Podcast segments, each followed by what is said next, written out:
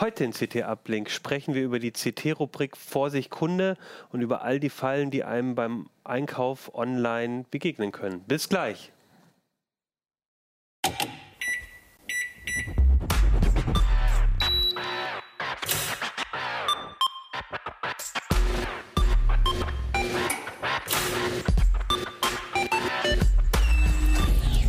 CT Uplink. Hey, herzlich willkommen bei CT Uplink. Mein Name ist Achim Bartschok und ich habe äh, wieder eine CT mitgebracht, die CT Nummer 15 2019. Und wie man schon auf der CT sieht, da springt einem so eine Mausefalle entgegen, denn äh, wir haben das Thema Vorsicht Kunde, was bei uns ja eine ständige Rubrik in der CT ist, mal auf den Titel gehoben und ähm, sehr viel darüber geschrieben, was kann einem als Kunde, vor allem im Internet, so alles passieren. Und darüber reden wir heute in der Sendung und ich freue mich sehr, dass ich die zwei Vorsicht Kunde-Experten ähm, bei uns ähm, hier ähm, in der Sendung habe, nämlich ja, Georg Schnurer ist hier, muss er mich, muss, muss sich auch noch selber Nö. vorstellen, der arme Schnurrer. Ja, macht nichts. Also äh, seines Zeichens irgendwie Erfinder, kann ich glaube ich sagen, der Rubrik Vorsicht Kunden ist mir vor vielen, vielen Jahren mal aufgefallen, dass sich das so häuft mit dem Kundenärger und dass doch CT da mal was machen sollte. Aber ich bin natürlich nicht der Einzige, der die Rubrik bestreitet. Da sind noch eine ganze Reihe Mitstreiter, zum Beispiel der Urs Mansmann, der da direkt neben mir sitzt. Das ist unser großer Experte für den Bereich ja, Telekommunikation, alles, was irgendwie auch mit Internet und Zugängen zu tun hat. Genau, Urs, schön, dass du auch da bist. Ihr beide seid, ähm, schreibt regelmäßig in dieser Rubrik und ich glaube, wir werden auch gleich noch dazu kommen. Das Thema Internetzugänge ist auch, auch eins, wo man, glaube ich, auch besonders häufig Fälle bekommt. Ähm, es gibt schon, ähm, wir haben schon online zwei Videos oder eins ist schon veröffentlicht, eins kommt noch mit Georg, wo du auch nochmal ganz detailliert über so die typischen Fallstricke ähm, auch nochmal ein bisschen was erzählst. Ein bisschen was werden wir dazu auch erzählen, aber ich würde sagen, weil es eben auch schon ein bisschen, wir schon ein bisschen was dazu haben, ganz konkret zu den Fällen, äh, würde ich gerne mit euch beiden auch am Anfang mal darüber reden, warum gibt es überhaupt diese Rubrik Vorsicht Kunde überhaupt? Georg, du hast schon gesagt, du bist so ein bisschen der Erfinder. Wie, wie kam es denn überhaupt dazu? Naja, wie kam es dazu? Es kam einfach dazu, dass wir doch regelmäßig Leserzuschriften bekommen. Das finde ich übrigens gut. Ich mag Leserzuschriften. Ich versuche sie auch zu beantworten. Es gelingt nicht immer zu 100 Prozent, aber da waren halt relativ viele Meckereien dabei. Das war eine Zeit lang im Wesentlichen über Online-Einkaufen. Dann gab es so Trendwenden in Richtung äh, Internetzugänge. Das ist auch im Moment einer der High-Runner im Bereich Vorsicht Kunde. Da ist eigentlich irgendwie jedes Mal was dabei. Und da haben wir uns überlegt, wie können wir das machen? Natürlich kann man jedes Mal einen Sachartikel schreiben. Welche Rechte habe ich wo? Das haben wir jetzt in diesem Vorsicht Kunde relativ ausführlich gemacht. Also vorne viele, viele Seiten mit dem theoretischen Know-how. Aber eigentlich ist es ja unterhaltsamer, wenn man sich das am Beispiel konkreter Fälle anguckt. Und das haben wir dann einfach mal ausprobiert. Und so ist das gekommen, erstmal als Testballon, kam gut an und seither ist es eigentlich in jeder CT mit drin. Weißt du, wann das ungefähr losging? Oh, gute Frage, nächste Frage, würde ich sagen. Also auf jeden Fall schon sieben, acht Jahre, glaube ich. Länger? Vielleicht auch länger, keine okay. Ahnung. Also lang, lang ist her. Damals in den Antennen haben wir das gemacht. Und äh, im Prinzip ist, ist, ist, diese Rubrik ist meistens, ihr bekommt eine Zuschrift von einem Leser, einer Leserin, die ein konkretes Problem hat und dann, äh, ja, wie geht es dann weiter? Es gibt so einen Mechanismus bei Vorsicht Kunde. Wir kriegen jeden Tag so zwischen 30 und 60 Zuschriften. Okay, also so über viel. den groben Daumen. Die werden von uns grob sortiert erstmal. Es gibt da natürlich die Zuschriften, wo ich jetzt mal ganz vorsichtig sage, hm, da regt sich jemand auf, aber eigentlich hat er gar nicht recht. Die werden dann in der Regel relativ schnell beantwortet. Dann haben wir Zuschriften aus der Rubrik, hm, das hatten wir schon tausendmal. Die werden abgelegt. Und unter diesen abgelegten Fällen gucken wir, was häuft sich. Wo mhm. ist gerade im Moment eine Häufung von Problemen? Und dann suchen wir uns unter diesen Häufungen die Fälle raus, die gut dokumentiert sind. Das ist immer das Wichtigste bei Vorsicht Kunde. Wenn ich den gesamten Vorgang nicht dokumentieren kann, wenn ich nicht genau weiß, was da passiert ist, falle ich möglicherweise auf die Nase, wenn ich den Hersteller um Stellungnahme bitte. Also muss ich gucken, dass ich wirklich alles haarklein dokumentiert habe, also jede E-Mail vorhanden ist, dass dazwischen keine Lücken sind, dass das Ganze auch einigermaßen logisch ist und nicht, dass jemand reklamiert hat vor drei Jahren, jetzt meldet er sich nach, zwei, nach drei Jahren nochmal wieder und beschwert sich, dass er vor drei Jahren keine Antwort bekommen hat, haben wir auch regelmäßig. Das ist natürlich kein Fall für Vorsicht Kunde. Ja, dann wird der Hersteller, also wird der Fall erstmal zusammengestellt, geguckt, ist alles richtig, hat der Kunde überhaupt recht? Und dann geht es in den nächsten Schritt. Der Hersteller wird um Stellungnahme gebeten. Der kann dann natürlich auch noch was dazu sagen. Auch da kommt es noch vor, dass sich dann rausstellt, hm, ja, alles sehr schön, was der Kunde erzählt hat, aber leider auch alles nicht wahr. Der Hersteller hat doch die besseren Argumente oder aber der Kunde hat wichtige Sachen aus der gesamten Dokumentation einfach nicht mitgenannt. Dann fällt der, fällt der Fall einfach in die Mülltonne. Ja, also so ein Beispiel wäre dann, äh, du hast jemanden, ihr habt einen Leser, der sehr gut, äh, er sagt ja, das und das und das ist passiert und dann sagt man erstmal, oh ja, das ist ja wirklich Hanebüchen oder irgendwas und später kommt dann vielleicht doch raus, ah, da gab es noch diese eine E-Mail oder diesen einen Anruf mit dem Hersteller, den er nicht erwähnt hat, der aber so diesen Fall ein bisschen ändert. So was meinst also du? Oder ganz wie? typische Sachen, hm. Um jetzt, also ich will jetzt keine Beispiele bringen, weil ich möchte natürlich auch keinen Leser in die Pfanne hauen, der uns geschrieben ja. hat, aber es gibt halt immer wieder die Situation, dass halt einfach Teile fehlen. Hm was immer gerne mal fehlt und auch gerne mal weggelassen wird, sind so, da hat man angefangen, den Hersteller zu beschimpfen. In einer E-Mail zum in Beispiel. In E-Mails, in Chats, in irgendwelchen Online-Formularen. Und das ist natürlich so ein Moment, dass der Hersteller dann ab dem Moment anfängt, auf Stur zu schalten, kann ich nachvollziehen. Okay. Also ich muss mhm. dazu sagen, ich war früher selber mal PC-Händler, ganz, ganz früher, bevor ich zu CT kam. Insofern habe ich so ein kleines Herz immer noch für Händler. Aber ist natürlich klar, wenn ein Kunde anfängt, einen Händler zu beschimpfen, äh, unflätig zu werden, dann ist das eigentlich kein Fall mehr für Vorsicht Kunde, weil da ist einer aus der Rolle gefallen. So ein bisschen wütend darf man werden, aber bitte nicht beleidigend. Und dann würde der Fall eben tatsächlich in die Tonne getreten werden. Oder eben, es fehlen wichtige Sachen zum Ablauf. Also, dass beispielsweise eine Reparatur verschwiegen wurde. Passiert auch gerne mal. Dass äh, verschwiegen wurde, dass man mit dem Gerät komische Dinge gemacht hat. Also ich hatte mal einen Fall, da stellte sich dann hinter, hinterher raus, das Telefon war leider auch schon mal im Klo gewesen und äh, ja das war mir verschwiegen worden.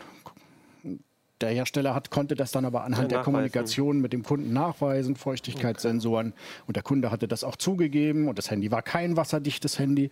Also sowas muss man dann immer ein bisschen ausschließen. Und, aber das heißt auch bei vielen Fällen, also es steckt, glaube ich, dann mehr Arbeit drin als nur die Fälle, die man sieht. Ich weiß nicht, wie es bei, bei dir aus, wie viel machst du, wie viele Fälle machst du so und wie viel davon kommen ins Heft? Äh, der kleinste Teil. Äh, irgendwas ist immer. Das Problem ist auch, dass vieles gar nicht schriftlich läuft, sondern die Leute rufen an und reklamieren. Mhm. Und dann äh, haben sie eine endlose Liste, wie oft sie mit denen gesprochen haben. Ist aber für mich ganz schwierig, das nachzuhalten. Was ist da genau vereinbart worden? Äh, da hat ein Telefonat stattgefunden. So viel kann ich dann vielleicht noch aus einer Anrufliste entnehmen. Aber ich weiß nicht, ob das, was der Leser, die Leserin mir sagt, wirklich stimmt und was da genau besprochen worden ist. Das ist sehr, immer dann ein sehr schwieriger Fall. Besser ist es, wenn man schriftlich reklamiert per E-Mail, dann lässt sich das nämlich nachher sehr sauber nachvollziehen. Also das wäre vielleicht eh dann eine, eine erste Empfehlung von euch, Kommunikation mit einem Händler, gerade wenn man auf Probleme kommt, eigentlich möglichst per Mail oder sogar per Post? Jein. Also Klar, zu Anfang die schnelle Reklamation, das kann man mal über einen Chat machen. Wobei Chat schön ist, bei vielen Chatsystemen kann man sich hinterher ein Chatprotokoll schicken okay. lassen. Das ist dann auch was, was man nachweisen kann. Aber auch eben gerne mal die schnelle Anruf bei der Hotline. Und wenn sich das Problem dann schnell lösen lässt, ist ja auch alles super.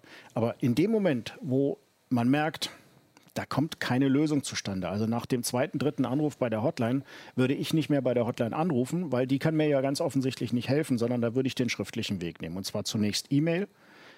Da muss man immer darauf achten, dass man eine, Sende eine Empfangsbestätigung bekommt. Das heißt, wenn der Händler auf meine E-Mail reagiert, alles wundervoll, dann kann ich nachweisen, dass ich sie geschickt habe. Reagiert der Händler darauf nicht, dann würde ich mal sagen, da macht er das Böckchen, der Händler. Und dann muss ich eben auch anfangen, jetzt mal ein bisschen vorzuhalten. Also etwa ihm mal was per Fax schicken.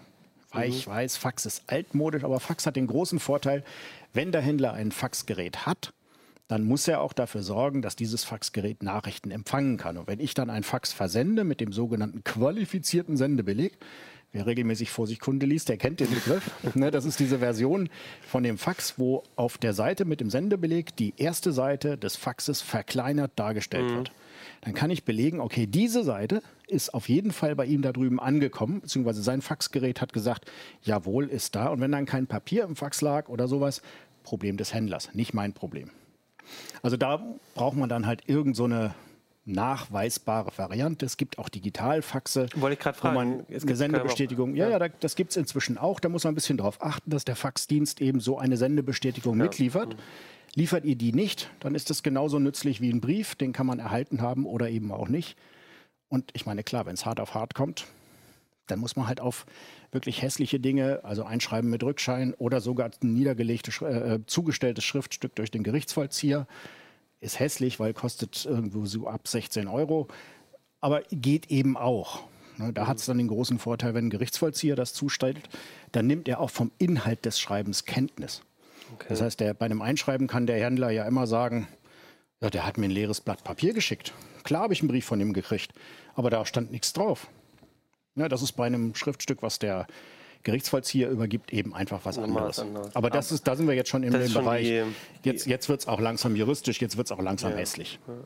Ja. Äh, gerade bei den, weil, weil du es gerade gesagt hast mit dem Fax und so, also mein Erleben ist, dass oft die, die gerade auch größere Online-Händler oder Anbieter, gerade an die Internetzugänge muss ich auch denken bei NOS, dass die einem ja gar nicht mehr so alle Kommunikationswege versuchen so zu geben, sondern wird gleich automatisch irgendwie, man hat direkt ein Kontaktformular, wo man ja selber auch nicht unbedingt eine E-Mail erstmal kriegt oder vielleicht kriegt man eine, also wo man erstmal ein Formular reinschreibt oder die, es gibt eh nur noch eine Hotline, die angegeben ist, vielleicht noch nicht mal eine Adresse erstmal. Also manchmal ist es doch gar nicht so einfach oder oder.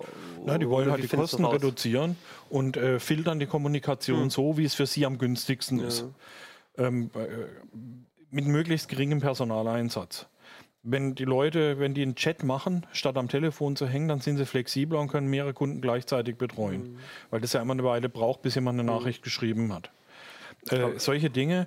Und äh, da kann es dann wirklich schwierig werden, je nachdem, was für ein Kommunikationsweg der, äh, jeweilige, mhm. der jeweilige Vertragspartner mir dann nahelegt. Aber dann zum Beispiel so ein Chat, dann vielleicht, wenn man schon merkt, das könnte ein bisschen schwieriger werden, vielleicht einen Screenshot machen oder vielleicht kann man sich das Protokoll dann nochmal. Zählt es dann auch, wenn man so einen Screenshot von so einem Chat dabei hat? Oder also, können die da im Zweifelsfall sagen, ja, das könnten sie auch sonst was gemacht haben? Ein Screenshot ist schon ein relativ starker Anscheinsbeweis, sagt mhm. man da. Also es ist kein echter Beweis, weil ich könnte es ja manipulieren. Äh, in dem Moment, in dem ich ein Chatsystem habe, was eigentlich bei allen besseren Händlern der Fall ist inzwischen, wo der Händler mir selber hinterher die Möglichkeit gibt zu sagen, okay, wollen Sie das Protokoll haben? Und ich kriege das geschickt, Amazon beispielsweise macht das relativ häufig, dann ist das auch beweiskräftig, weil dann kommt es von meinem Gegenüber, dort drin ist der gesamte Verlauf und dann kann ich das notfalls auch vor Gericht verwenden. Und dann komme ich auf diese Weise weiter. Man muss auch ein bisschen aufpassen mit diesen Kommunikationsformen. Also früher hat man ja immer gesagt, wenn ich den Händler telefonisch nicht erreichen kann, dann bitte nicht da einkaufen das ist Schnee von gestern. Das ist einfach nicht mehr zeitgemäß. Da gibt es inzwischen auch Urteile vom Europäischen Gerichtshof, wo halt gesagt wurde, okay, ein Händler muss kein Telefon vorhalten. Das ist nicht mehr notwendig. Mhm. Er muss eine gut erreichbare, einfache Kommunikationsform vorhalten. Das kann ein Telefon sein. Das kann ein Fax sein. Das muss aber weder Telefon noch Fax okay. sein. Es reicht eben auch eine Chatplattform. Ihr habt schon gesagt, so Internetzugänge ist gerade, ist das so mit eins der heißesten Themen? Weil ihr habt das ja auch im Heft. Eigentlich, eigentlich seit es Internet gibt. Ja. Nee. Woran liegt denn das? Also sind die da besonders äh, dreist, die, Herrsch äh, die Anbieter, oder, oder gibt es da besonders viele Probleme oder Missverständnisse? Die mussten ja erstmal lernen, mit der Menge Kunden umzugehen. Okay. Das war, als das Internet in die Breite gegangen ist, als jedes Jahr Millionen Kunden dazukamen. Mhm äh, kamen die Wachstumsschmerzen. Da ging so reihum, ein Anbieter nach dem anderen ist, dem, ist quasi der Service kollabiert. Da sind die Kunden nicht mehr durchgekommen. Äh, die haben die einfachsten Sachen nicht mehr hingekriegt und das hat jeden erwischt. Also wirklich auch die ganz Großen, der Reihe nach, äh, die haben irgendwo so eine kritische Masse überschritten und mussten sich dann komplett neu organisieren. Und das war teilweise wirklich katastrophal. Aber das ist jetzt überhaupt kein Argument mehr. Ich meine, das ist jetzt auch schon ein paar Jahre, Jahrzehnte her. Äh, warum ist das denn immer noch so eine Kategorie? Die haben doch jetzt alle äh, professionelle sich, Kundenservice und so, ja, aber das trotzdem. Hat, das hat sich geändert. Ähm, das war früher war das eben diese, äh, dieses schnelle Wachstum und jetzt ist es das Volumen. Jeder von denen hat viele, viele Millionen Kunden mhm. und muss schauen, wie er diesen, diese Kundenmenge bewältigt. Und die haben alle vollautomatisierte Systeme, die ganz wunderbar arbeiten. Das heißt, wenn da irgendwo äh, vorne ein Auftrag reingeworfen wird, fährt hinten ein Techniker raus, schaltet die Leitung und alles mhm. läuft. Und das klappt in 95 Prozent der Fälle. Und wehe, wenn es mal nicht klappt. Dann lässt sich das nicht mehr automatisiert abwickeln und dann fehlen die Ressourcen, so ein Einzelproblem zu lösen, wenn zum Beispiel, was weiß ich, die Anschlussleitung einen technischen Defekt hat. Da ist ein Wackelkontakt drauf. Da müsste jemand aufwendig hin und prüfen und diese Ressourcen sind nicht mehr da. Und äh, da laufen wir dann ins Problem rein. Und da, das ist auch eigentlich, sorry, wenn ich da so reingrätsche, aber das ist eigentlich so ein ganz typischer Fall. Also man kann bei diesen Internetzugängen, auch bei Mobilfunkverträgen, eigentlich sagen, solange alles im Rahmen bleibt, ist alles ganz wundervoll. Wenn irgendwas außerhalb des Rahmens stattfindet, dann kommen wir eben auch in die Situation, dass die Hersteller ja alle in einem unheimlichen Kostenwettbewerb sind. Mhm. Also ich will jetzt nicht unnötig Verständnis für Hersteller schüren, aber es ist schon auch so, dass da wirklich um jeden Cent gefeilscht wird, wird geguckt, kann ich da noch ein bisschen knautschen an meinem Service, kann der Service-Mitarbeiter noch mehr Kunden betreuen. Und da passiert es dann eben, dass solche Spezialfälle, solche Fälle, die so ein bisschen aus der Norm gehen, die vielleicht irgendwo was Besonderes haben, dass die dann auch einfach auf der Strecke bleiben. Und ein anderes Problem in dem Zusammenhang ist natürlich das berühmte Outsourcing. Fast jeder kennt das, wenn er am Telefon dann eine begrenzt deutschsprachige Stimme gegenüber hat, dann wird es schon ein bisschen schwieriger. Aber es ist eben tatsächlich günstiger, solche Sachen auszulagern. Mhm. Und das wird natürlich auch massiv getan. Das, für mich klingt das aber auch so, als wäre jetzt nicht so, dass alle Fälle, die ihr habt, und das, ich würde auch sagen, so von dem Lesen her, ähm, gibt es ja ganz unterschiedliche Fälle, ähm, dass nicht jeder Fall, dass man da sagt, das ist jetzt ein dreister Händler oder dreister Anbieter, der da irgendwie den, dem, dem Kunden irgendwas Schlechtes will, sondern oft auch so, ihr, ihr grinst schon weiter, sondern oft ist vielleicht auch wirklich so eine yes. Über, Überlastung von Hotlines oder irgendwas. Also es ist jetzt nicht so, dass jedes Mal geht es darum, dass, eine, dass da jemand übers Ohr gehauen werden soll, sondern dass vielleicht auch einfach jemand überfordert die ist. Die lesen nicht mehr, was die Kunden ihnen schreiben. Okay. Die, der Kunde schreibt, ich habe das Problem X. Und der kriegt die Antwort, ja, um Y zu lösen, machen Sie das und das. Der Kunde sagt, ich habe nicht Y, ich habe X. Ja, Y, noch ein Tipp. Ja, man sieht richtig, die haben noch nicht mal quer gelesen. Mhm. Die haben vielleicht den, die ersten zwei Sätze gelesen und dann den Standardtextbaustein rausgehauen. Und das läuft nicht nur eine Runde, sondern das läuft über vier oder fünf Runden, bis die sich dann an uns wenden. Und das ist so ein typischer Fall, dass einfach niemand mehr sich mit dem Kunden und seinen Problemen auseinandersetzt, sondern das nach Schema F macht. Und wenn der Kunde eben nicht das Schema F-Problem hat, dann nimmt überhaupt niemand mehr wahr, was der Kunde für ein Problem hat. Begegnung. Also ich habe ich habe aus einem anderen Grund gegrinst. Also ähm, ja, die, ein Großteil der Fälle, die bei uns rankommen, das sind halt Sachen, wo man sagen kann, da ist der Service überfordert. Aber es gibt natürlich auch eine ganze Reihe Fälle mit den klassischen A-Löchern, wo man also Händler hat, die also ganz offensichtlich Geschäftsmodelle haben, die nicht unbedingt dementsprechend, was eigentlich Handel heute sein sollte. Und dann gibt es natürlich die professionellen Betrüger. Da haben wir ja in diesem Vorsicht Kunde relativ viel mit Fake-Shops und wo die Leute halt darauf setzen, dass bei dem Kunden dann selber das Schnäppchen mitkippt und er dann einfach nur noch günstig irgendwas haben will und dabei abgezockt wird. Und dann gibt es natürlich auch diese andere Kategorie Händler, die halt irgendwo so ihre eigene Vorstellung haben, was Recht und Gesetz ist und das setzen sie halt einfach durch. So nach dem Motto, wenn der Kunde nicht will, dann soll er halt klagen. Und die haben wir halt auch doch relativ häufig mit dabei. Also wo dann beinahe schon betrügerische Geschäftsmodelle mit, in, mit einer Rolle spielen. Aber wo es tatsächlich jetzt kein reines Fake-Unternehmen ist. Das gibt es immer noch. Das heißt auch die, die, die Bandbreite, wie ihr letztendlich aktiv werdet, ändert sich da ja auch. Also zum einen, da seid ihr vielleicht dann mal ein Vermittler, der, wenn der Anruf aus einer CT-Redaktion kommt, dann wird vielleicht doch nochmal was anderes möglich gemacht, bis hin zu, da ist ein Fake-Shop und da wollen wir jetzt mal mithelfen, dass der auffliegt, oder? Oder, oder ist es dann nicht auch so eine Motivation? Ja gut, ich meine, bei einem Fake-Shop kann man natürlich dafür sorgen, dass er bekannt wird. Oder bekannt Aber wird, ja. in der Regel ist es ja bei Fake-Shops so, dass äh, in dem Moment, in dem das bei uns landet, ist der schon längst weg über alle Berge. Der hat sich mit dem Geld aus dem Staub gemacht und macht schon wieder den nächsten Shop unter okay. anderem Namen irgendwo anders auf.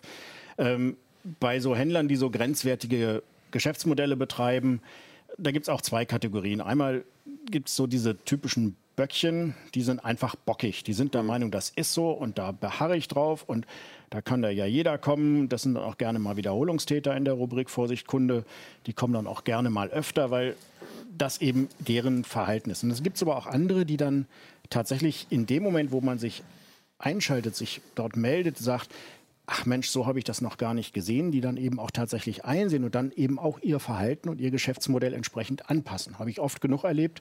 Das sind übrigens auch oft Fälle, die es dann nicht in CT schaffen, weil gerade wenn es kleinere Händler sind, finde ich, sollte man ein bisschen fairer sein. Das heißt, wenn der einen einmaligen Fehler gemacht hat, also in unserer Häufung nicht auftaucht, und wenn er dann auch noch sich einsichtig zeigt, dann habe ich zwar jetzt viel Zeit und Energie da reingesteckt, diesen Fall zu lösen, aufzuarbeiten, aber er hat ihn ja letztendlich zur Zufriedenheit des Kunden gelöst und hat das Problem eingesehen.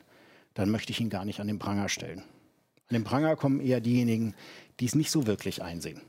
Also das scheint dann aber auch einen ganz schönen Effekt zu haben. Das klingt jetzt so, als müsste man ein bisschen verantwortungsvoll damit umgehen, weil wenn in CT so ein Händler an den Pranger, wie du gesagt hast, gestellt wird, hat das wahrscheinlich oder kann das schon Folgen für den Händler haben. Also nicht nur rechtliche, Fall. sondern auch vielleicht, dass dann weniger Leute dort einkaufen oder ich weiß nicht. Also das muss man als Journalist eigentlich grundsätzlich mhm. machen. In dem Moment, in dem ich etwas positiv oder negativ herausstelle, hat das natürlich einen Effekt ja. auf das Geschäftsleben.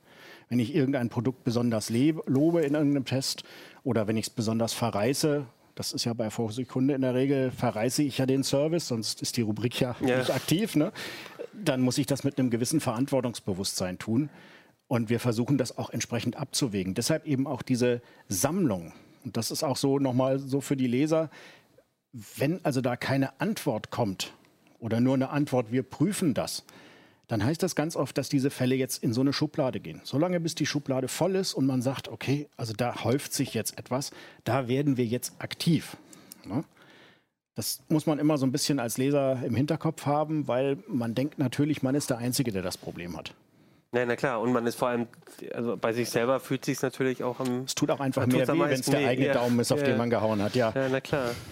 Aber die Händler, die müssen doch dann zum Teil, also äh, müssen sich ja auch ganz schön über euch ärgern. Gibt's dann, äh, kommt es dann mal nicht vor, dass auf so einer, ja, CeBIT jetzt vielleicht nicht mehr, aber auf irgendeiner Messe oder irgendwo mal einer euch begegnet und sagt, ah, oh, der, der, von der CT, da kann ich ja, also so oder? Ja, gab es in das? der Vergangenheit schon das eine oder andere Mal. Also als die CeBIT noch gab, kamen dann schon mal wutbrandende Herren und beschwerten sich, dass man ihr Geschäftsmodell kaputt gemacht hat. Aber mhm. ja, da muss man dann eben auch mit leben können. Ja. Und notfalls haben wir ja auch kräftige Menschen normalerweise auf dem Stand, die dann helfen. Ja, beim, Im TK-Bereich ist vollkommen anders. Äh, meistens, also nicht immer, aber in allermeisten Fällen äh, sind die dann selber betroffen, sagen, oh Gott, wie konnte das so schief gehen? Mhm. Ja? Ähm, das ist ja dann meist ein sehr großes Unternehmen. Da wirst du mit dem Pressesprecher reden und genau, der merkt bei uns irgendwo in der irgendwo Service im, im Serv in der Serviceabteilung ja. läuft was überhaupt nicht rund und ist ein Kunde so richtig zur Verzweiflung getrieben mhm. worden. Das ist natürlich auch nicht Ziel des Unternehmens, sondern die wollen jeden Kunden zufriedenstellen, nur sind halt die Ressourcen nicht da. Und das geht also wirklich bis hin zur persönlichen Betroffenheit, wenn äh, beispielsweise jemand, der sehr, sehr äh, bitter auf den Internetanschluss angewiesen ist, dann vom Internet Internetanschluss getrennt wird, dass ein kleines Unternehmen in Schieflage gerät oder äh, jemand mit einer, mit einer Behinderung äh, plötzlich äh, von der Außenwelt abgeschnitten wird. Ähm, da reagieren die auch hm. emotional und äh, versuchen dann, diesen Fall wirklich schnellstmöglich im Sinne des Kunden äh, dann doch wieder gerade zu biegen irgendwie. Ist es auch meist so, dass, also so aus eurer Erfahrung, wenn ihr euch einschaltet, dass in der Regel dann auch aus welcher Motivation der Händler das dann auch immer macht, nur um gut auszusehen oder um wirklich was zu tun, aber dass doch meistens dann auch dem Kunden geholfen wird? Oder habt ihr schon auch viele Fälle, wo ihr dann trotzdem drunter schreiben müsst und der wartet bis heute noch oder so? Also viele Fälle gibt es davon nicht. Ich würde mal sagen, so in Prozent gerechnet, 95 Prozent der Fälle, wo wir anfragen, wird das danach gelöst. Das muss mhm. man schon so sagen. Was natürlich was damit zu tun hat, dass die Händler dann natürlich schon mal in der Öffentlichkeit mhm. stehen. Aber es hat auch ganz viel damit zu tun, was der Urs gerade gesagt hat. Manche Unternehmen sind wirklich dankbar dafür, dass sie auf diesem Weg von diesem Problem erfahren haben, weil es in ihrer Kette offensichtlich nicht berücksichtigt mhm. wurde. Da wurde irgendetwas übersehen und jetzt hat mal jemand darauf hingewiesen und jetzt haben sie eine Chance, es zu beseitigen. Und ja klar, bei den restlichen 5 Prozent, das sind dann halt meistens Händler mit eigenwilligem Geschäftsmodell. Jetzt ihr habt, also Internetzugänge ist eins der großen Themenblöcke. Also ich irgendwie möchte, braucht zu Hause ein schnelles Internet und dann wird der Anschluss nicht, äh, kommt nicht oder es dauert ewig oder irgendwas wird abgeschaltet. Ich weiß nicht warum. So, das so, die, ne? so lese ich das oft in der CT. Klassiker, auch. ja. Genau. Was sind denn noch so, so, so, so große Felder? Mobilfunk habe ich jetzt auch schon gehört. Kommt häufiger vor. Was, was sind so, wo, wo, wo, was kommt denn so am meisten zu euch? Fake also Shops, also, Mobilfunk? Ranking, wenn man so, so ein Vorsicht-Kunde-Ranking ja. macht, dann muss man ganz klar sagen, Internetzugangsanbieter ganz oben, immer noch. Und das ja. ist eine Position, die haben sie sich so seit vier, fünf Jahren erarbeitet. Und zwar muss man da wirklich inzwischen sagen, eigentlich alle mhm. weil sie alle mit den gleichen Problemen kämpfen. Ja, aber das liegt auch daran, dass jeder Internetkunde ist. Das ja. heißt, wenn die 0,5 Prozent unzufriedene Kunden produzieren, ist es viel mehr als irgendein Händler, bei dem 10 Prozent der Kunden unzufrieden sind. Ja, na klar. Der, weil das so ein Riesenmassengeschäft ist. Ne? Klar, also da passiert dann natürlich auch viel und es ist eben, es ist inzwischen wirklich ein Verdrängungswettbewerb, es ist ein Wettbewerb um jeden Cent. Insofern ist es kein Wunder, dass die Gruppe da ganz weit oben ist. Die zweite Gruppe sind so meiner Beobachtung nach so die typischen Online-Shops mit Unverständnis für den Kunden, wo halt einfach mhm. man hat so seine Prozedur, das haben wir schon immer so gemacht, da könnte ja jeder kommen und das machen wir jetzt einfach so weiter. Äh, Platz drei, ich weiß nicht, Urs, korrigier mich, aber äh, so das, der Bereich Bezahlen im Mobiltelefon, Services, äh, komische Abos, Dinge, die man sich an die Backe holt, obwohl man sie gar nicht haben möchte. könnte man eigentlich noch zur Telekommunikation ja, dazu rechnen. Ne, aber, aber, eigentlich ist das so, so ein Bereich, wo auch gerne mal komische Dinge laufen. Da ist es auch ganz oft so, dass man an diese Anbieter fast nicht rankommt, mhm. weil die sich durch das System, da, da, wird ja dann in der Regel vom Mobilfunkanbieter kassiert oder noch schlimmer, von meiner Prepaid-Karte einfach abgebucht und dann ist die Kohle weg und ich als Kunde muss hinter der Kohle herlaufen. Da kommt man ganz, ganz schwer ran, weil das dann über eine Service-Dienstleister-Unternehmen geht, das wieder eine Dienstleister hat, der wiederum das hat und irgendwo ganz da hinten ist der Anbieter, der die Kohle kriegt und von dem kriegt man sie ganz selten nur wieder. Also da ist, ist einfach auch im System noch meiner Meinung nach ein Fehler. Da könnte man noch mal ran. Hallo EU, da könnte man mal ran. Und ja, danach kommen halt so diese äh, komischen Dinge. Also man hat irgendwo ein Software-Abo. Das ist etwas, was sich gerade im Moment so ganz langsam anfängt, mehr zu werden.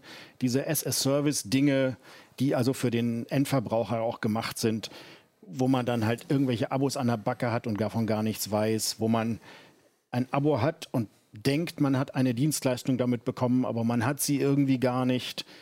Das ist so das, was im Moment so nach oben steigt. Ich bin sehr gespannt, mhm. wie sich das so entwickelt, ob das mal auf Platz 3 landen wird. Also ich habe irgendwie ein Jahresabo von irgendeinem Cloud-Dienst oder sowas. Oder? Cloud-Dienste, Software as a Service, ja, ja. Mhm. Betriebssysteme as a Service. Da wird ja immer mehr kommen in der nächsten mhm. Zeit. Spiele as a Service ist im Moment mhm. etwas, was relativ viel kommt. Also ich bin da bei irgendeinem auf irgendeiner lustigen Spieleplattform und die haben mir jetzt mein Spiel geklaut, die haben mich rausgesperrt. Äh, was ist mit meiner Kohle? Das sind so Sachen, ah, das wird okay, im Moment okay. gerade mehr.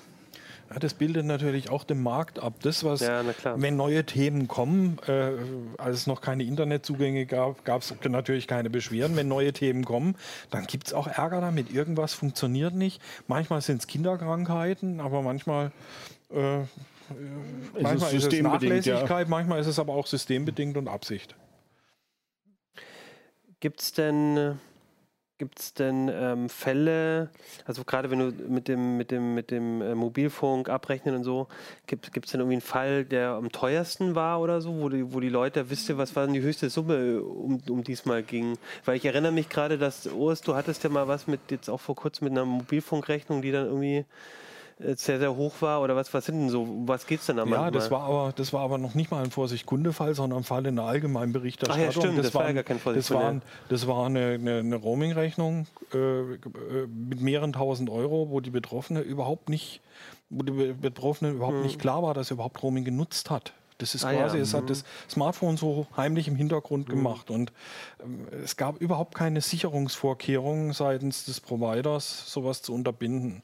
Das kommt übrigens relativ häufig vor. Ich habe jetzt mhm. gerade auch wieder einen Fall reingekriegt, da geht es um die klassische, wir sind ja in der Reisezeit, Seereise. Mhm. Auf der Fähre nach England ja. hat sich das Telefon ganz automatisch ohne Warnung und ohne irgendeinen Hinweis in das bootseigene WLAN eingehängt. Das und Satellit, war dann über Satellit angebunden hm. und Mobilfunknetz oder WLAN? Entschuldigung, Mobilfunk, Mo Mobil Mobilfunknetz, hat sich in ne? das ja? bootseigene Mobilfunknetz eingehängt und dann sind plötzlich mal 5000 Euro Roaminggebühren entstanden für im Prinzip eine Überfahrt über einen Tag aber kriegt man das Geld zurück? Ich meine, das ist ja dann, das ist ja dann so eine Zahl. Genau da, genau an der Stelle fangen die Anbieter an zu klemmen. Und zwar deswegen, weil sie ja wiederum an den Satellitendienstleister Geld zahlen müssen. Mhm. Das heißt, die sind dann großzügig, wenn es um Geld geht, wo eigentlich keine Leistung dagegen steht. Hier steht aber eine Leistung dagegen. Weil sie und selber ja, auch zahlen. Und der Provider hat die selber auch gezahlt. Ja, ja. Mhm. Und äh, das schmerzt dann so, dass die äh, zwar dem Kunden entgegenkommen und dann kriegt er als Kulanzangebot ein Drittel erlassen, aber zwei Drittel von fürchterlich viel sind immer noch fürchterlich viel. Mhm, ja. Und das hilft dem Kunden nicht wirklich. Also es ist auch übrigens eine typische Falle auf Kreuzfahrtschiffen. Also Kreuzfahrten werden ja immer beliebter. Und da sollte man ganz genau gucken, wie ist das da mit dem Mobilfunk? Wie ja. ist das, wenn ich ins bordeigene WLAN gehe? Auch da können erstaunliche Kosten zustande kommen wo man ja normalerweise gar nicht damit rechnet. Mhm. Wenn ich in der Kneipe bin und dort ins WLAN gehe, ja, na und? Ne, aber ich, das taucht dann hinterher alles auf meiner Rechnung auf. Das wenn ich, ich, wenn ich meine Kreditkartendaten beim, Daten beim Login angebe, sollte ich genau wissen, wie die Preisstruktur ausschaut. Ja. Ja gut, wobei das eben gerade mit der Kreditkarte beim Roaming ist ja ist nicht ja noch, der Fall. Ja das kommt ja von hinten durch die Brust ins genau. Auge. Mhm. Aber beim WLAN zum Beispiel auf irgendwelchen Schiffen, da muss man ja üblicherweise sich einloggen, ja. da muss man dann irgendwas hinterlassen. Und wenn da die Kreditkarte dabei ist, dann wäre ich schon mal vorsichtig, weil dann stimmt in der Regel irgendwas nicht. Oder es wird furchtbar teuer. Also das, das, also es gibt dann schon so Fälle, wo es um mehrere tausend Euro geht, wahrscheinlich ja, auch wenn es um das Hardware kann, geht. Das kann, durchaus, das kann durchaus in den fünfstelligen ja. Bereich gehen. Wir haben hier Preise von bis zu 20 Euro pro Megabyte.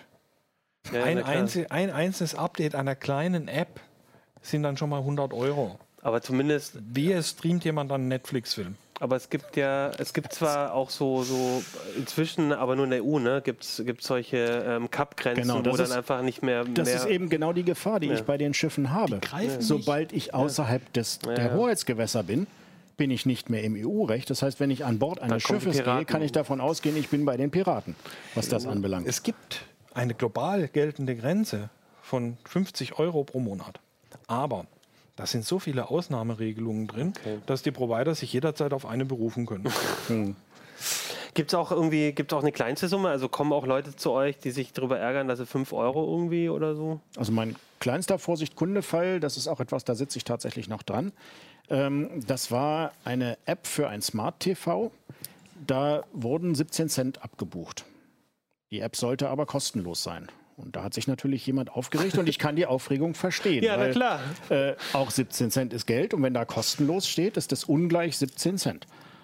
Ja, also, vor allem, wenn der Hersteller da 17 äh, mal 20 Millionen 30.000 hat, ist es natürlich Kunden. trotzdem irgendwie ja. Geld, das da versickert. Okay. Und, aber der Fall ist noch nicht ganz äh, zu Ende, aber da sitze ich gerade noch dran und versuche das irgendwie sauber zu kriegen. Aber 17 Cent ist im Moment so das untere Limit. Das da habe ich auch stark überlegt, ob ich da überhaupt anfange zu recherchieren, aber da geht es dann eben auch um grundsätzliche Genau, Dinge. ich wollte gerade sagen, also es klingt so, als geht es dann bei euch durchaus auch ums Prinzip. Ja, natürlich. Also, ne, mhm. Gibt es denn generell so Fälle, die euch besonders so im, im Kopf geblieben sind, so die, die besonders äh, absurd oder besonders nett waren oder wo, wo ihr am Ende irgendwie eine besonders schöne E-Mail zurückbekommen habt oder irgendwas? So wenn ihr spontan oder habt ihr dann immer eigentlich die aktuellen? Jetzt klingt auch so ein bisschen, ihr habt schon die Fälle äh, der Zukunft ja. immer schon im Kopf, weil ihr gerade an welchen sitzt. Ich, ja. ich muss ja, ich hatte es ja eingangs gesagt, wenn ich so einen Vorsicht-Kunde-Fall anfange, heißt das ja nicht, dass ich ihn auch zu Ende bringen mhm. kann. Das heißt, ich ja, arbeite in der Regel so, dass ich drei bis vier Fälle parallel bearbeite. Einer davon überlebt und kommt ins mhm. Heft. Mhm. Und die anderen bleiben in der Regel auf der Strecke, teils gelöst, teils ungelöst. Weil es einfach so ist. Und klar, schöne Fälle oder besonders schreckliche Fälle. Also ähm, einer der Sachen, die mich massiv mitgenommen haben, waren Rechnungen für Tote. Das ist immer etwas, was dann auch bei den Hinterbliebenen, da muss man sich jetzt mit Dingen auseinandersetzen, die nachweislich nach dem Tod des Verstorbenen stattgefunden haben, wofür man aber irgendwie Gebühren zahlen soll. Und man hat den Kopf überhaupt nicht frei. Und wenn Unternehmen dann in dieser Situation nicht mal ganz kurz von der Routine auf Menschlichkeit umschalten und sagen, Moment mal, die Familie hat im Moment echt andere Sorgen, als jetzt meine 120 Euro da irgendwie noch zu bezahlen, dann finde ich das immer besonders ja, menschlich mies. Und da bin ich dann auch ziemlich hinterher, dass das okay. geklärt mhm. wird, weil in der Regel sind solche Forderungen dann unberechtigt. Also das ist oft so, dass wenn jemand, also in so einem Fall dann auch bestimmte Forderungen nicht mehr, nicht mehr gültig sind oder wenn ich ein Abo naja, abschließe in, oder. In dem Fall war es halt tatsächlich so, dass da äh, eine Dienstleistung angefordert worden sein sollte, das angeblich zu dem Zeitpunkt, wo derjenige längst tot war. Ja, das, ist das, ist natürlich bitter, ja. weil das ist, also Stimme aus dem Jenseits kennen wir aus dem Film, ne? ist alles okay, aber jenseits des Filmes ist das nicht mehr lustig. Ja, man hat man es dann oft mit Leuten zu tun, die vollkommen aufgelöst sind, gerade wenn es um, um viel Geld geht. Mhm. Ja, wenn ein Bankkonto abgeräumt worden ist, wenn die Mobilfunkrechnung vier-, fünfstellig ausfällt.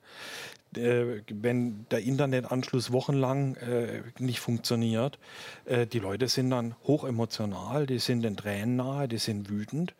Und das vergisst man dann nicht so schnell, wenn man mhm. mit, mit, mit Menschen in solchen Ausnahmesituationen zu tun hat.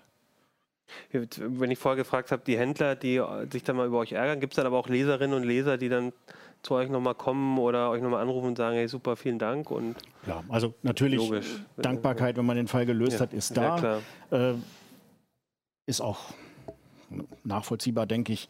Ähm, was mich an der Stelle dann immer ehrlich gesagt mehr freut, oder naja, was heißt mehr?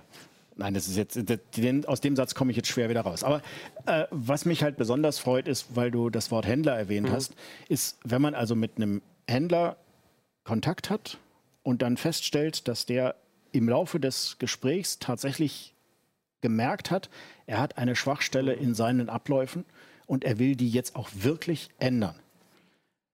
Das sind immer Momente, wo ich dann auch besondere Freude dran habe, Vielleicht auch aufgrund der Historie, weil dann eben einfach man merkt, man hat nicht nur dem Kunden geholfen, sondern man hat auch nachhaltig verhindert, dass das anderen Kunden nochmal passiert. Das finde ich immer mit die besten Sachen. Mhm. Würdet ihr auch sagen, dass ähm, auf der anderen Seite der, der, die, die Leser, also wenn man Vorsichtkunde regelmäßig liest, erkennt, also hilft es einem, also ihr habt jetzt hier nochmal zusammengefasst, was sind so die typischen Fallen, aber generell so dieses Lesen der Vorsicht Kunde, ist das auch so ein bisschen Training für, für mich als, als, als, als Kunden, die, die, die, die wichtigsten Fallstricken, also da, da, da, kommen schon alle vor, die, die einem die so begegnen können, oder? Ja, man, man ist dann zumindest mal, wenn, mhm. wenn das in eine bestimmte ja. Richtung läuft, ist man schon mal vorgewarnt, wenn man gleichlautende Geschichten kennt. Und wir geben natürlich auch Tipps, wie man sowas vermeiden kann. Äh, Wenn es irgendwo in der Geschichte einen Punkt gibt, wo man sagt, hier, da hätte man äh, hätte man mhm. vielleicht, äh, ohne, den, ohne zu sagen, und da ist jetzt der Leser dran schuld, aber hier wäre eine, eine, Gelegenheit gewesen, die man nicht unbedingt sieht, wenn man selber der Betroffene ist, ja, okay. mhm. äh, dass man da möglicherweise vielleicht doch eine Chance erkennt, die man sonst nicht erkannt hätte, sowas abzubiegen. Gut, ich würde sagen, auch wenn es nochmal ein äh, Zusatzvideos gibt, die würde ich jetzt auch nochmal verlinken mit, äh, mit, mit wichtigen Tipps. Ich würde euch trotzdem gerne nochmal fragen, vielleicht einmal kurz, ähm, was aus eurer Sicht so die so typische Stolperfallen ist, wo man am Anfang auf jeden Fall aufpassen würde. Also vielleicht gerade bei den Internetzugängen. Also gibt es da irgendwas, was ich beachten sollte? Also ich habe jetzt schon gelernt, möglichst dokumentieren, wenn es Probleme gibt? Also äh, damit es keine Probleme gibt, erstmal nicht hektisch hantieren. Keine okay. Aufträge widerrufen, auch wenn man das Recht dazu hat, denn das führt gelegentlich dazu, dass man dann ohne Internetanschluss dasteht. Wenn ich einen neuen Anbieter beauftrage und beauftrage, den zu kündigen, dann kündigt der. Und die Kündigung mhm. ist ein Weg. Die kann man nicht widerrufen oder so, sondern die läuft dann. Und wenn ich dem dann den Auftrag widerrufe, läuft die Kündigung trotzdem weiter. Das ist zum Beispiel so eine, so eine ganz typische Falle. Okay. Ähm, mit ruhiger Hand rangehen, nicht an den Aufträgen rumändern, erstmal die Schaltung abwarten. Und wenn ich dann nachher feststelle, ja, ich möchte doch einen schnelleren Internetanschluss oder sowas, ähm, erstmal die schalten lassen, erstmal Ruhe einkehren lassen, bevor man den nächsten Schritt macht. Wenn man zu viel auf einmal will, dann läuft es schief. Wenn ich jetzt zum Beispiel merke, ich habe ähm, irgendwie, was ich, 200 Mbit bestellt und dann kommen nur 100 raus. Kann ich da irgendwas machen? Klar, ähm, da muss ich dann im Produktinformationsblatt nachschauen, was hat er mir mindestens zugesichert. Okay. Das kann eine böse Überraschung sein, weil da stehen manchmal sehr kleine Zahlen drin, was es mindestens sein muss. Das, Im Idealfall hat man das natürlich, Und bevor man den Abschluss gemacht hat. Ja, das kann man dann messen nach mhm. äh, Vorgaben der Bundesnetzagentur. Wenn so eine Messkampagne, die man da ausführen mhm. muss, ergibt, dass es tatsächlich unter dem äh, Minimalwert liegt, dann kann ich das durchaus reklamieren. Und okay. dann muss der nachbessern. Nur leider ist es allzu oft so, gerade bei den äh, bei DSL, das liegt dann meistens daran, dass eben die Telefonanschlussleitung nicht mehr hergibt ja. und da kann der jeweilige Anbieter gar nichts dran machen. Das heißt, aber, ich aber muss dann als Kunde halt damit leben. Aber dann würde ich zumindest nicht mehr so viel Geld bezahlen müssen und einen günstigeren ja, leider sind diese Leider sind diese Rückfallprodukte mit geringerer Bandbreite in der Regel genauso teuer wie das Standardprodukt. Okay. Ah, Aha, okay. Also typische Falle. Und wenn ich, ähm, was, was wäre denn noch? Also mein Internet fällt aus. Ähm, kann ich dann irgendwie zum, zumindest irgendwie versuchen, einen Ersatz zu bekommen oder muss der dann dafür aufkommen, dass ich einen Ersatz habe? Gibt es da irgendwie Hebel? Das Wichtigste da ist, dass ich den Anbieter in Verzug setze, dass ich nicht hundertmal reklamiere äh, und mich dann immer wieder Tag auf Tag auf mhm. Tag vertrösten lasse, sondern dass ich denen einmal mitteile, hier, der Anschluss ist ausgefallen und denen eine Frist setze von typischerweise zwei Wochen und sagen, und bis dahin bringt ihr den bitte wieder ans Netz damit diese Frist mal zu laufen beginnt. Äh, Wenn es nachher dann in die juristische Auseinandersetzung geht, hat man dann schon mal einen Startvorteil. Weil man es quasi schriftlich äh, und, hat. Und, ja. und der Anbieter sieht, dass es ein Kunde, mit dem nicht so gut Kirschen essen ist. Vielleicht bisschen, sollten wir uns ja. da vorrangig drum kümmern. Der ist ein bisschen dass der, was davon versteht auch. Ja. Der weiß, worum es geht. Ich habe den Eindruck, dass wenn man äh, denen eine Frist setzt, dass dann etwas zackiger geht mit dem Service. Das mag aber auch mhm. äh, trügerischer Eindruck sein kann ich dem auch einfach die Rechnung von meinem Mobilfunkding äh, reinstellen und sagen, ja, zwei Wochen Ausfall, ich musste arbeiten, dann ja. mache ich es halt anders auf einem anderen Weg? So, so einfach ist es leider nicht, das kann man in der Regel nicht. Aber die Anbieter sind oft kulant das heißt, wenn der Internetanschluss länger ausfällt, äh, beispielsweise weil irgendwo eine, eine Komponente abgesoffen ist mhm. und die wissen, die Reparatur dauert mehrere Wochen, dann stellen die oft von sich aus äh, so eine Ersatzverbindung, mhm. so eine kleine Mobilfunkbox oder sowas bei mir hin, damit ich diese Zeit überbrücken kann. Aber da lohnt sich durchaus nochmal nachzufragen. Okay, das hängt dann vom Anbieter auch an. Gibt es sonst noch irgendwas, was ich bei diesem Bereich so aus deiner Erfahrung beachten sollte, wenn was schief läuft? Oder sind das schon so die. Das sind so die wichtigsten ja. Punkte, ja. Und so allgemein, so aus eurer Vorsicht Kundeerfahrung, also wir, wir hatten es vorher schon mal ähm, mit der Dokumentation. Wir hatten es schon mal mit, ähm, das finde ich jetzt auch gut, nicht in Hektik verfallen. Das gilt ja wahrscheinlich auch für, für andere Fälle. Was gibt es denn noch so Sachen? Also Fake-Shops äh, im Netz, äh, Online-Händler. Gibt es da irgendwie Sachen, die, die typischerweise sind? Ich glaube, ich sollte vielleicht darauf achten, wie ich bezahle. Das wäre ein Thema. Ist klar gibt eigentlich, beim, wenn ich jetzt in den Bereich Shopping gehe, gibt es so ein paar Grundregeln, mhm. die man beachten sollte. Die wichtigste Grundregel ist, bitte das Schnäppchenbit im Kopf nicht kippen lassen. Das heißt, sich immer klar machen, kein Händler hat was zu verschenken. Wenn ein Angebot zu günstig ist, dann ist es wahrscheinlich auch zu günstig. Mhm. Also wenn da plötzlich irgendein Gerät, das normalerweise 800 Euro kostet, jetzt für 300 angeboten wird, ist da wahrscheinlich was faul. Und dann muss ich halt genau hingucken, dass ich Bezahlmethoden wähle, wo ich eine Chance habe, mein Geld wiederzukriegen. Also auf keinen Fall Vorkasse. Dann Vorkasse ich, heißt, ich zahle quasi, bevor ich selber, was bekomme. Äh, und gehe in Vorleistung. Ja. Und äh, ja, klar gab es auch im Gibt es auch Händler, die nur das anbieten? Dürfen die das? Wollte ich gerade sagen. Es gibt einige Händler, die bieten nur das an. Aber da muss ich auch ganz klar sagen, dann sind das nicht meine Händler.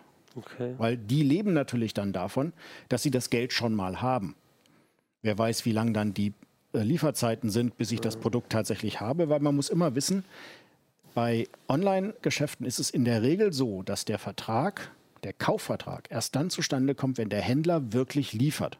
Das heißt, selbst wenn ich vorher bezahlt habe, heißt das noch lange nicht, dass ein Vertrag zustande gekommen ist. Der Händler kann das in den AGBs entsprechend ausschließen. Das haben auch fast alle Händler. Das heißt, der Kaufvertrag ist mit der Lieferung der Ware zustande gekommen. Wenn er mir dann was Falsches liefert, wenn die Ware nicht in Ordnung ist, dann kann ich mich auf den Kaufvertrag berufen. Wenn ich wenn er aber noch nicht geliefert hat, habe ich noch keinen Kaufvertrag, auf den ich mich berufen kann. Natürlich kann ich meine Vorkasse zurückfordern. nach einer bestimmten Zeit. Aber dann bin ich wieder in der Pflicht, ich muss dem Händler Fristen setzen bis zur Lieferung. Dann muss ich dem Händler Fristen mhm. setzen für die Rückzahlung. Und das ist also, ich bin dann immer der Doofe. wenn der inzwischen pleite geht, ist es Geld weg. Ja, dann bin ich ganz doof dran. Also ne? wäre der also Umkehrschluss am liebsten auf Rechnung, oder? Dass naja, klar, im Idealfall kaufe ich natürlich auf Rechnung. Aber auch da muss man ganz klar sagen, äh, die wenigsten Händler bieten aus gutem mhm. Grund Rechnungskauf mhm. als Standard an. Meistens muss man sich da als Kunde erstmal qualifizieren, weil wir wollen nicht vergessen, es gibt auch einfach A-Löcher unter den Kunden. Ja, ja, auch da gibt es eine ganze Reihe Leute, die ja. betrügerische Absichten haben und davor muss ich mich als Händler natürlich schützen.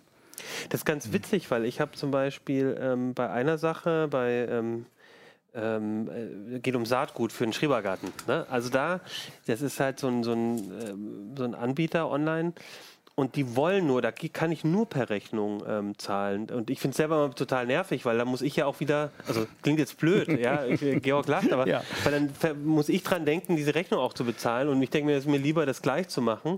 Aber es wäre natürlich sicher. Aber warum ja, machen die dann sowas? Warum naja, das, sind, das an? sind meistens Prozesse, die sind darauf abgestellt, dass man mit Geschäftskunden zu tun hat. Ah, Wenn also okay. also die im Wesentlichen B2B-Kunden haben, Geschäftskunden, dann, eh dann wird üblicherweise per Rechnung ah, gearbeitet. Ah, okay. Also da wird selten per Vorkasse oder per irgendwas anderem gearbeitet. Hm, und dann ist natürlich auch der Punkt, wenn die Händler kleiner werden, wollen sie auch nicht so gerne Geld an irgendwelche Bezahldienste, PayPal, sofort und wie sie alle heißen, hm da möcht, die wollen ja immer eine gewisse Menge Provision haben. Auch die Kreditkarte möchte Provision ja, ja, haben. Stimmt. Und selbst wenn ich als Händler Abbuchungen mache, kostet mich das nochmal extra Geld. Also bei der Lastschrift. Lastschriftverfahren. Auch da zahle ich also auch da Bank, zahle ich Gebühren für dieses für dieses für diese okay. Lastschrift. Verstehe. Und wenn das ein Dienstleister macht, natürlich entsprechend mehr. Mhm. Also da, je kleiner der Laden wird, desto mhm. eher ist die Wahrscheinlichkeit da, dass er, dass er halt sagt, okay, also entweder Rechnung oder, eben, wenn er zu viele schäbige Kunden hatte, dann eben nur noch Vorkasse.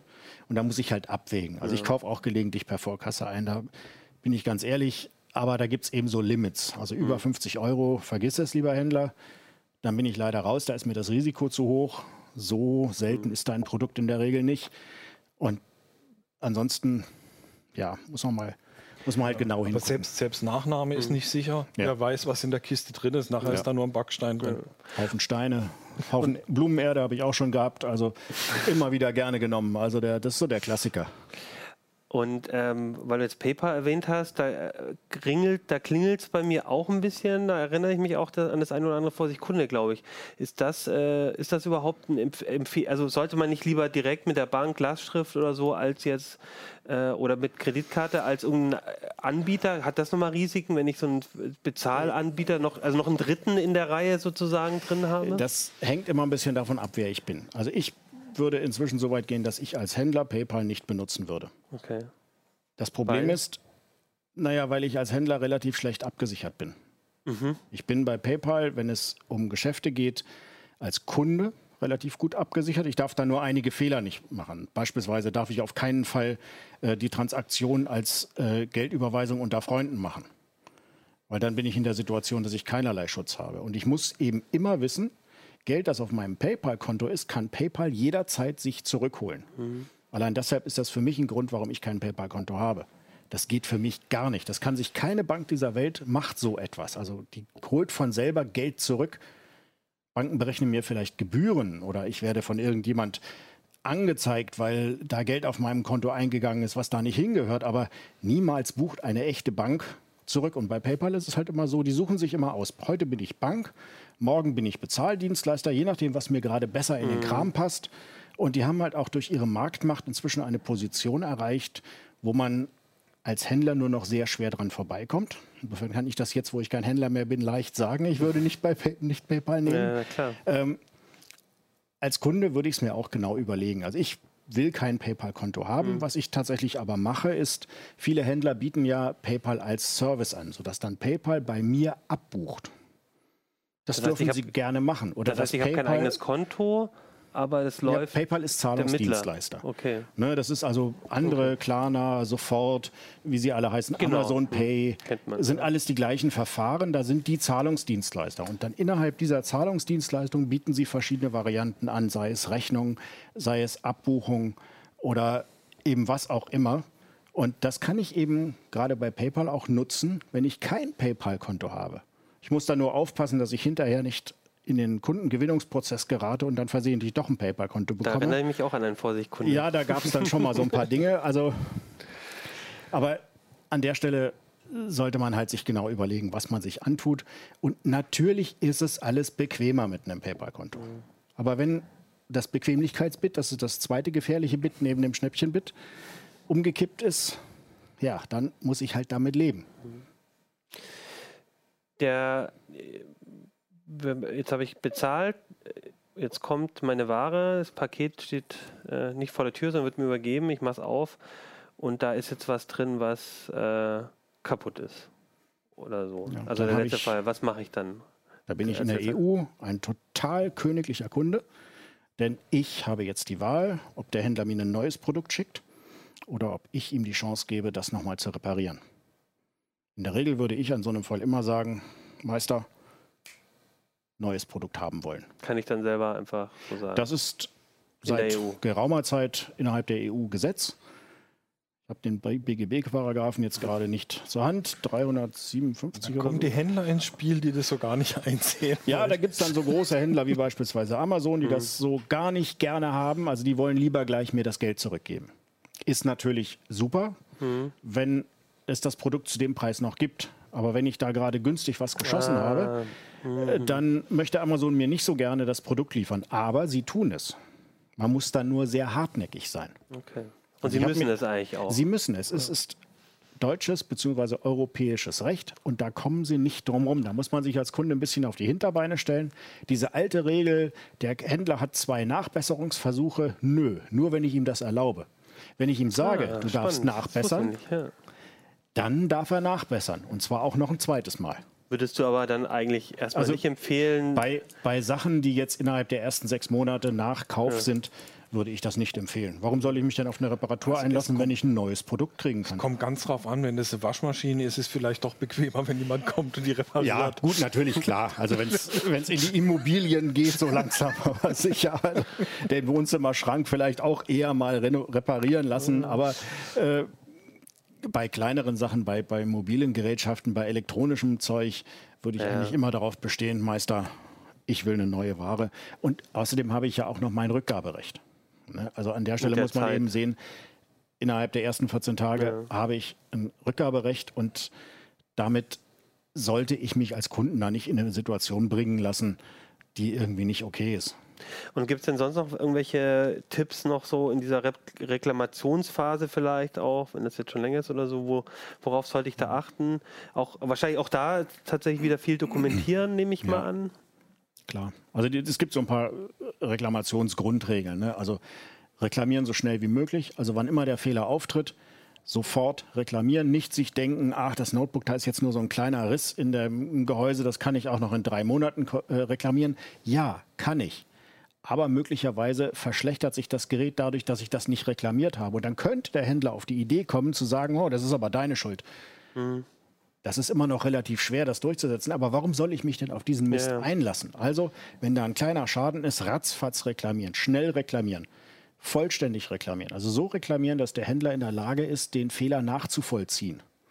Das gut dokumentieren. Fotos sind immer ganz hilfreich, weil ist so der Klassiker, man schickt ein Smartphone ein zur Reparatur, kriegt vom Dienstleister ein Foto zurück, das Display war gebrochen, deshalb ist es leider ein Schaden. Hm. Ist jetzt blöd, wenn man vorher nicht dokumentiert ja, hat, dass das Display in Ordnung war. Und es kommt gar nicht so selten vor, solche Sachen. Also da muss man immer ein bisschen aufpassen, weil da sind auch in der Regel Dienstleister mit betroffen und die haben manchmal auch nicht so geschickte Mitarbeiter. Ja, das muss auch, das muss auch gar nicht der Händler sein. Das kann ja auch der Transporteur sein, ja, dem genau. das Paket runtergefallen ist. Ja.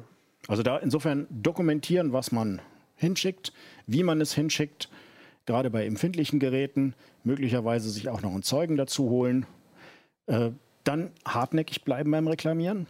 Das heißt, ich habe reklamiert, der meldet sich nicht. Dann frage ich natürlich unverzüglich nach. Das heißt, wenn der, wenn ich, wenn der, ich sehe am Tracking des Produkts, also auf jeden Fall Sachen immer versichert einschicken. Das sollte eigentlich eine Selbstverständlichkeit mhm. sein. Also keine Produkte als Päckchen schicken, weil Päckchen kommen nie an. Mhm. Nein, Muss ich Päckchen dann aber auch, auch ein bisschen mehr zahlen? Ja, aber die Kosten dafür trägt ja der Händler. Ach so. Das kann ich dann wieder einfordern oder oder, oder aber ich lasse mir gleich von vornherein ein Rücksende-Etikett ja, ja. äh, schicken. Das muss er dann auch annehmen. Und das muss dann auch trackingfähig sein. Mhm. Und dazu ist der Händler verpflichtet. Alle Kosten, die im Rahmen der Reklamation entstehen, okay. wenn sie denn berechtigt sind, muss der Händler tragen. Das ist schon mal ganz klar. Ja, und dann, wenn er nicht reagiert, ich sehe ja am Tracking, wann es angekommen ist, nach ein, zwei Tagen möchte ich eine Eingangsbestätigung haben. Dann fordere ich die an. Reagiert er darauf nicht, setze ich ihm eine Frist zur Reparatur. 14 Tage, vier Wochen, wenn es größere Sachen sind, muss man ein bisschen gucken, was da angemessen ist in diesem Falle. Und wenn der Händler darauf nicht reagiert, gut, dann gehen wir in die Juristerei hinein.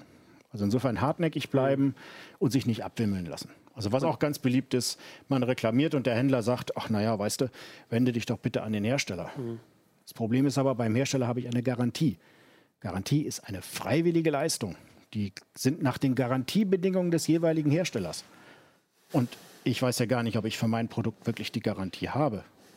Weil der Hersteller kann da ja sonst was reinschreiben in seine Garantiebedingungen. Aber gegenüber dem Händler habe ich ein gesetzliches Gewährleistungsrecht. Und deshalb innerhalb der ersten sechs Monate immer, immer, immer die Gewährleistung, Händler. immer zum Händler. Immer den Händler als, als Ansprechpartner wählen und sich nicht abwimmeln lassen. Und wenn der dann sagt, das dauert länger, dann, dann sagt er das halt, aber ich kann ihm trotzdem Fristen setzen. Sehr gut. Gut, jetzt haben wir ein bisschen was, ich glaube noch mal ein paar Tipps. Ich glaube, es ist mal ganz wichtig für die Leute, ähm, äh, so ein paar Tipps, äh, die einem, glaube ich, am Anfang helfen, äh, mal zusammengefasst.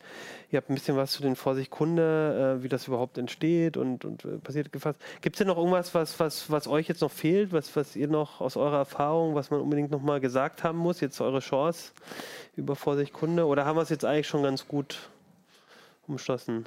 Eigentlich schon ganz rund. Ja. Ne? Ja, ich denke auch. Also was wir immer schon mal sagen wollten, haben wir jetzt, glaube ich, okay. relativ lange schon gesagt. Die, aus, die, wirklich, ne? die wirklich wichtigen Dinge. Ja.